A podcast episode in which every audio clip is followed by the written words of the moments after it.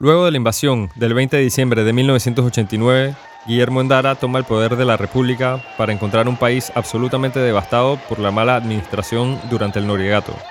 Aún se desconoce el número exacto de muertes de tan sangriento episodio. Esto es Bien Contado.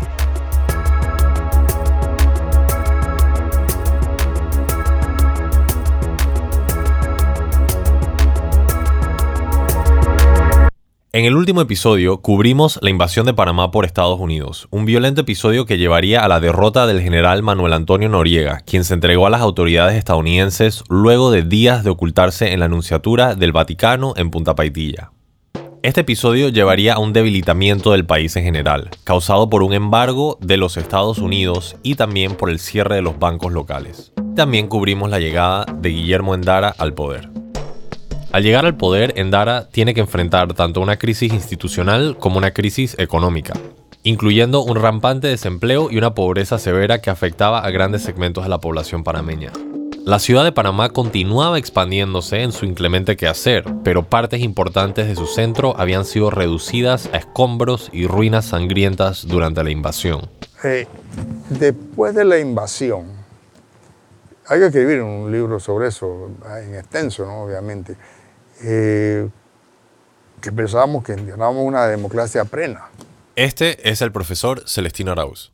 Lo de Guillermo Endara fue definitivamente una, democracia intervenida por Estados Unidos, está claro, porque Panamá quedó hecho añicos después de la invasión, no solamente por las heridas que produjo la cantidad de muertos, heridos y desaparecidos, ¿me explico?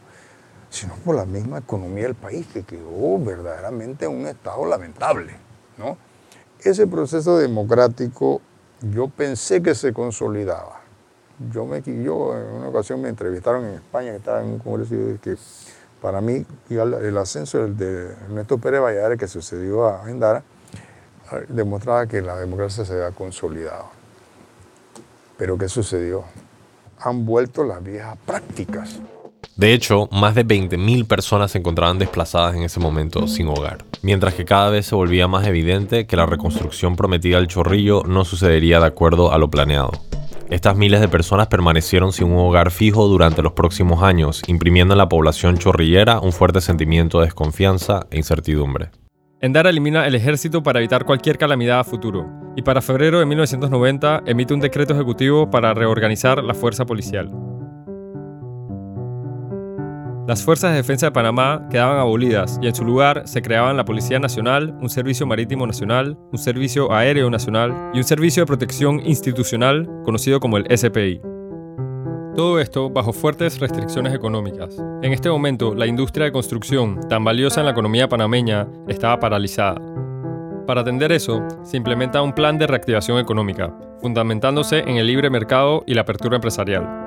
En su momento, Endara tomó la decisión de no proceder de forma agresiva en un plan de reforma nacional, sino que prefirió enfocarse en la construcción de consensos y de un sentido de democracia. Para 1992, en noviembre, se celebra un referéndum que busca reformas constitucionales donde se figuraba la abolición del ejército, y este fue rechazado por casi el 70% de los votos. Un tiempo después, la antigua Asamblea Legislativa aprueba dicha abolición, también se crea la autoridad de la región interoceánica para comenzar a manejar los bienes del canal que empezarían a revertirse. A pesar de todas las vicisitudes que vivió Endara para llegar al poder, sus problemas no acabarían al llegar a la presidencia. De hecho, Endara sobrevivió un golpe de Estado efectuado por el coronel Eduardo Herrera, el cual incluso requirió la intervención por parte de tropas estadounidenses. Además, la relación entre Endara y sus principales aliados, Guillermo Ford y Ricardo Arias Calderón, se empezó a complicar. Una serie de críticas mutuas entre todos estos personajes llevó a una depreciación de la imagen del gobierno en los ojos del público. Esto incluso llevó a que en 1992 Arias Calderón, quien había sido un fuerte aliado de Endara, renunciara a la vicepresidencia del país. Y bueno, en una nota relacionada a la documentación de lo que sucedió durante la invasión, en 1990, la artista Sandra Leta lanzó El Imperio nos visita nuevamente, un documental que habla de lo sucedido. Y para 1991, Barbara Trent lanzó The Panama Deception, película que ese mismo año gana el Oscar por Mejor Documental. Y también sobre ese tema vale la pena mencionar la creación en 1992 del Centro de Imagen y Sonido adscrito a la Universidad de Panamá, cuyo propósito era mantener la historia y las imágenes de los episodios recientes de Panamá. El CIMAS, como es usualmente conocido, mantiene operaciones hasta el día de hoy. Bueno, como habíamos mencionado, Endara enfrenta una fuerte crisis económica, algo que no es tan ajeno para la historia del país. El desempleo rondaba el 20%, aunque bajo Endara el país creció más del 5%. Rubén Carles, Arias Chinchorro, sirvió de contralor y mantuvo un puño apretado en cuanto al gasto público se refería, y varias tareas quedaron inconclusas al cierre del gobierno de Endara, incluyendo la reconstrucción del Chorrillo y la persecución de los criminales del Noriegato. Pero en medidas generales, pudo poner al país en una base sólida para su futuro. Sí, pero eso es solo posible decirlo en retrospectiva. Durante su mandato, Endara fue criticado ampliamente. El Partido Revolucionario Democrático, que había sido desarticulado justo después de la invasión, logró utilizar esa insatisfacción social con el gobierno de Endara para catapultarse sorpresivamente a la victoria en 1994. Parte de su éxito vino de la división de la oposición en varios grupos que había sucedido bajo el mandato de Endara principalmente la división entre el Partido Arnulfista y el Partido Demócrata Cristiano, obedeciendo a una lucha entre los liderazgos de Guillermo Endara y de Ricardo Arias Calderón. Para las elecciones de 1994 resulta victorioso el banquero y exministro de Hacienda y Tesoro Ernesto Pérez Valladares, quien inmediatamente da impulso a una fuerte transformación de la infraestructura y economía nacional, esto propicia una potente expansión de la ciudad, que incluiría los barrios de Dos Mares y Condado del Rey, que ya se estaban empezando a envisionar. También estuvo la construcción de dos corredores hacia el este y hacia el norte de la ciudad para conectar con estas extensiones. El corredor norte, inaugurado en 1998, tuvo una extensión original de 12 kilómetros, y su propósito era unir el centro de la ciudad con los nuevos desarrollos al norte de la ciudad capital que habían surgido durante la época de Torrijos y en los años de la dictadura. Su versión espejo, el Corredor Sur, un tramo de 19 kilómetros de largo, inaugurado más adelante en el 2000, conecta de forma directa a Punta Paitilla con los nuevos desarrollos de Costa del Este, saltándose todo el tráfico que acompaña la Vía España y Parque Lefebvre, por lo cual la ciudad experimenta un salto importante en su velocidad de expansión. Pero ahí estamos hablando del norte y del sureste. Mucho también estaba pasando al oeste de la ciudad capital. Por ejemplo, en el área de Lomacoa, después de la invasión. En 1992 el Ministerio de Vivienda expidió un comunicado reconociendo que la gente ya estaba ahí y que iban a legalizar entonces la, tenencia. Este es el planificador urbano Álvaro Uribe. Loma Coba, es decir, genéricamente Loma Coba se le llama, pero es la barriada 2000 y todo el conjunto de barriadas que hay del Cristal, 28 de noviembre, 7 de septiembre, toda esta cosa que hay aquí, al otro lado del límite en, área, en área revertida. Es la barriada de autoconstrucción más grande que hay. Además, estaban las propiedades militares. Es decir, después de, después de la invasión lo que, lo que ocurrió fue que todas las propiedades militares fueron ocupadas, todas. La gente ya sabía cuáles eran. Entonces, por ejemplo, el ingenio de Felipillo, que había sido adquirido por los militares allá en Pacora, eh, y se, se había convertido en tierras de la Asociación de Beneficencia de las Fuerzas de Defensa cuando después de la invasión ocuparon eh, Nueva Esperanza, es este asentamiento de acá, porque se sabía que eso era militar, eso era de propiedad militar. El, el, el CEREMI, el Centro de Recreación Militar que había en el antiguo Hotel La Siesta de, de Tocumen, también fue ocupado. Eh, incluso la, la Casa de Piedra, en el Chorrillo, que lo que había sido la Casa de Piedra, que era un caserón que habían tumbado para construir un edificio de apartamentos y que era de los militares. Estaban terminándolo y también fue invadido el edificio antes de que lo terminaran. Y porque la gente supo cuáles eran las propiedades en donde no iba a haber resistencia.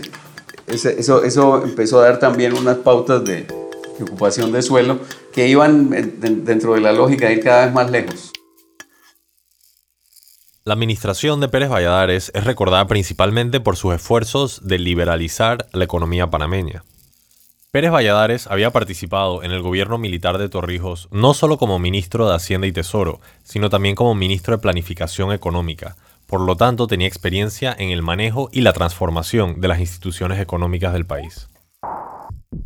En 1995 se privatiza el Instituto Nacional de Telefonía, el Intel, quedando el mercado abierto a nuevos operadores. También en 1998 se privatiza el ferrocarril, la luz eléctrica y los casinos. La empresa británica Cable Wireless se hizo de la venta de la telefonía panameña por 650 millones de dólares, con la meta de elevar al doble de líneas telefónicas que había. Para ese momento solo habían 400.000 líneas, mientras que la población era de 2.5 millones. Básicamente, poca gente tenía líneas telefónicas. Es muy importante mencionar algo que no fue visto con tan buenos ojos por muchas personas, y es que Valladares, conocido como el Toro, usó su poder para perdonar a más de 200 personas vinculadas a crímenes durante la dictadura y rehabilitó políticamente a muchos caídos en desgracia. En 1995 inicia la cooperación entre Panamá y Estados Unidos para la prevención del narcotráfico, una alianza que se mantiene hasta el día de hoy. En ese momento se intentó crear un centro multilateral antidrogas, el cual implicaba el establecimiento de bases militares por parte de Estados Unidos en Panamá. Esta propuesta fue rechazada por la población, por considerar ella que violentaba las victorias obtenidas durante la negociación de los tratados Torrijos-Carter. Durante este tiempo se empezaron a esbozar los planes de lo que sucedería con el canal una vez regresara a manos de los panameños. Una de las herencias inconclusas que pasaría con el legado administrativo de los estadounidenses era la cuestión de si ampliar el canal para responder a las evidentes tendencias en la tecnología naviera, que permitiría naves cada vez más grandes. Alrededor de este momento es que se inician los estudios de factibilidad de la expansión del canal. En los 90, ya 96-97, empezamos a ver que la capacidad del canal estaba llegando a su máxima expresión. Eh, los barcos estaban creciendo en tamaño. Estábamos empezando a preocuparnos que íbamos a perder mercado y nos convirtiéramos en un canal regional. Mi nombre es Ilia Espino de Marota, eh, vicepresidenta de Ingeniería y Servicios del Canal de Panamá. En el 96 o 97 se creó la Oficina de Capacidad del Canal, que su principal tarea fue en ese momento eh, buscar agua, porque si no hay agua no hay canal. Era una oficina de panameños básicamente que había un norteamericano liderándola. Y después del 99, ya en el 2000, esa persona quedó por debajo del ingeniero eh, Beto Arias, que fue el que se encargó de la oficina de capacidad del canal. O sea que sí, ellos nos apoyaron en ese sentido. No era algo que ellos estaban eh, empujando, pero sí fue algo que nosotros vimos que era necesario. Y al final del día era no solo aumentar la capacidad del canal, sino poder permitir que barcos que hoy en, que, en ese momento no podían pasar por el canal pudieran pasar en un futuro. Volviendo a la administración del toro, otra cosa que fue rechazada fue el intento de reformar el Instituto de Acueductos y Alcantarillados Nacionales, el IDAN, el cual Pérez Valladares deseaba privatizar. No solo eso, otras reformas no fueron bien vistas. Hubo una fuerte oposición a reformas planteadas al Código de Trabajo que terminaron en varias muertes. El Toro intentó reformar la legislación laboral de tal forma que fuera más fácil despedir a las personas, además de ajustar las leyes al nuevo tipo de empresas que resultarían de la privatización. Mientras todo eso sucedía, Pérez Valladares tenía la intención de reelegirse en el poder. El presidente consideraba que no le había bastado el tiempo para hacer todas las reformas integrales que planificaba y por lo tanto sometió a decisión popular una posible reelección. Producto del rechazo a sus nuevas políticas públicas, el 30 de agosto de 1998, el gobierno de Pérez Valladares pierde un referendo en el cual buscaba incluir en la Constitución esa posibilidad de reelegirse. Del millón de personas que votaron, un 60% votó en contra de que Pérez Valladares pudiera mantenerse en el poder. Vale la pena notar que también, bajo la administración de Pérez Valladares, se inauguró el Museo del Canal, en el antiguo Grand Hotel de George Lowe, un edificio que siempre jugaría un rol clave en la historia de la ciudad. Para 1999 ya tocaban elecciones y la población estaba tan cansada de Pérez Valladares como lo había estado de Endara antes de eso. Aquí es donde surge la figura de Mireya Moscoso, quien había sido primero asistente y luego esposa de Arnulfo Arias. Ella logró la nominación por el partido arnulfista, Morena y el Cambio Democrático, este último un partido político creado como vehículo para un nuevo actor, Ricardo Martinelli. Esta elección fue tan confusa que incluso vio un episodio dramático cuando Papá Eboró, un partido originalmente creado para resistirse a las tendencias autoritarias, terminó aliándose al Partido Revolucionario Democrático. Eso que acabas de mencionar puede ser fácilmente un resumen conciso de lo que son las ideologías políticas de los partidos políticos en Panamá. Solo para referencia, Papaigoró había sido fundado en 1993 por el cantautor Rubén Blades y buscaba representar a las agrupaciones de la centroizquierda en el esquema político panameño. A pesar que Blades había preferido apoyar la candidatura de Moscoso, diferencias internas en el partido resultaron en el apoyo al PRD. Moscoso ganó esas elecciones apelando a los electores del interior y comenzó su mandato el 1 de septiembre de 1999, convirtiéndose así en la primera mujer presidente en la historia del país. Inmediatamente al llegar al poder, Moscoso empieza a revertir muchas de las decisiones de políticas públicas que habían sido tomadas por Pérez Valladares. Entre ellas, la creación de una sala quinta en la Corte Suprema de Justicia, que estaría dedicada a la interpretación de la Constitución. Moscoso y sus aliados pensaban que esta era una forma de Pérez Valladares de interferir en el poder a futuro en Panamá, por lo cual suspenden su entrada en efecto. También, bajo esta administración, se empieza a expandir el barrio Grisas del Golf al noreste de la ciudad y se empiezan a desarrollar más a profundidad los planes del futuro barrio de Costa del Este.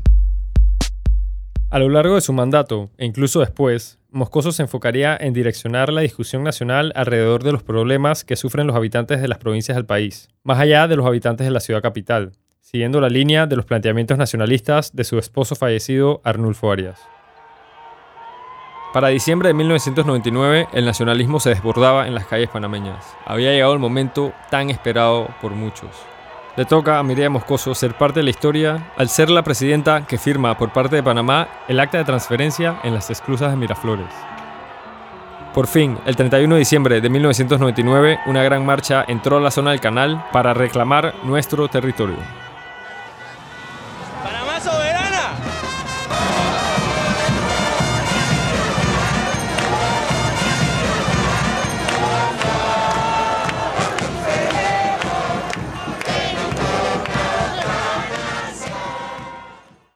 Pesar de este apasionante episodio patriótico, una de las primeras decisiones que tomó Moscoso al llegar al poder fue despedir a todas las personas que habían sido nombradas por Pérez Valladares en la recién creada Autoridad del Canal de Panamá, para así nombrar a su aliado político Ricardo Martinelli como líder de esta empresa nacional.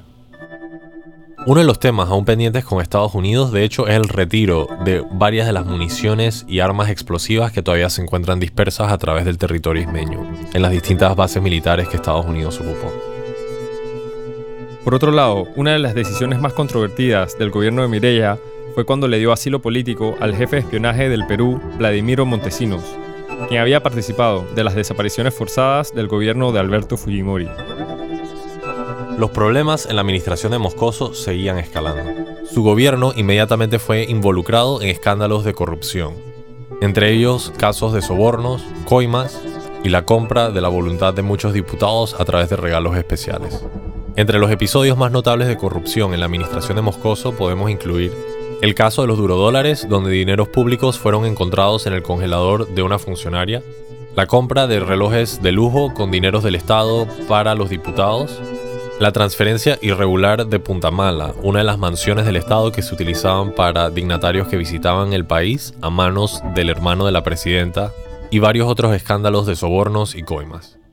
El fuerte repudio contra la corrupción y la búsqueda de Moscoso de recuperar algún tipo de credibilidad en el poder llevó a la aprobación en el 2002 de una ley de transparencia la cual pondría a Panamá en la vanguardia en esta materia en América Latina, a pesar de que sus lineamientos internos no serían obedecidos por el gobierno. Antes de cerrar la presidencia de Moscoso, vale la pena comentar hitos importantes en el desarrollo de la ciudad de Panamá. Primero que todo, notar que un fuerte problema en la ciudad en su momento era una cantidad importante de personas sin hogar, por lo cual la Alcaldía de Panamá tuvo que desarrollar dos programas distintos para atender este tema. Esta situación en las calles contrastaba con los crecientes rascacielos que empezaban a aparecer a lo largo de la costa sur de la ciudad.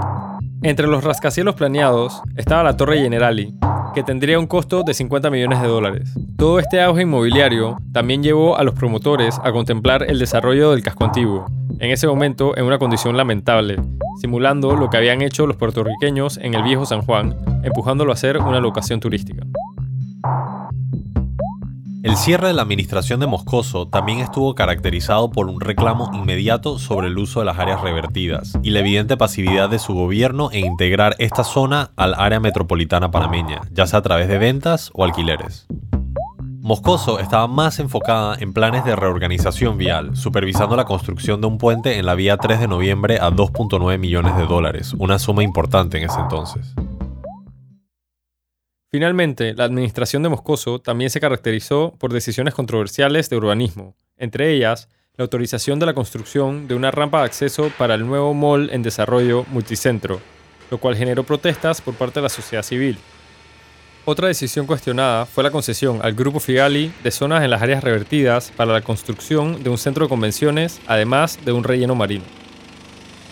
Este fuerte avance en el desarrollo urbano de la ciudad causó que los ambientalistas presionaran y lograran la inclusión de los manglares panameños al este de la ciudad dentro de la protección de la Convención Ramsar, argumentando que era un punto clave en la migración de aves del norte al sur y así protegiendo esta área de cualquier explotación a futuro. Más de esto y lo que continúa con la historia en el siguiente episodio. Musicalmente, la década de los 90 pasa por un boom en el reggae, gracias a artistas como el hitmaker Alonso Blackwood, mejor conocido como Dien Yaman, el productor, DJ, compositor y empresario Rodney El Chombo Clark, con su serie de álbums Cuentos de la Cripta, entre muchos otros, y el inicio de la carrera de Iván Vladimir Banista, alias El Rookie. El rock no se queda atrás. Nacen bandas como Los Rabanes, Instinto, Santos Jorge, Rencilla, Factor 8 y Os Almirantes. Y en la música típica, nada más y nada menos que los patrones de la cumbia Sami y Sandra Sandoval inician su carrera, probablemente los mayores referentes de la música típica parameña en la actualidad. En materia deportiva, tenemos a la nadadora Ailín Coparropa, máxima figura de la natación nacional, quien de 1994 a 2001 implantó 11 récords regionales en las distancias de 50 y 100 metros estilo libre.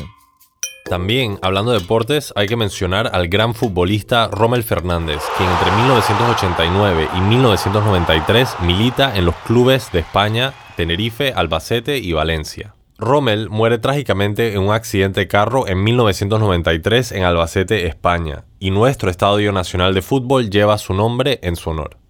Y para terminar con una nota artística, en esta época la artista plástica Olga Sinclair, hija del maestro Alfredo Sinclair, ya se había hecho un nombre propio a través de varias exhibiciones individuales. Bien Contado es un proyecto de Luis Guillén y Alfonso Grimaldo, ganador del Fondo Panamá 500 del municipio de Panamá y el Programa de las Naciones Unidas para el Desarrollo.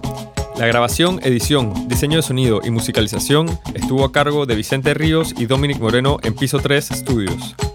Tema musical por Némula y el diseño gráfico por Jorge Escalona. Agradecimientos especiales a todos los entrevistados que participaron y a nuestros patrocinadores que creyeron en el proyecto. Por último, no olviden visitar nuestro sitio web biencontado.com donde tenemos referencias y material extra a su disposición.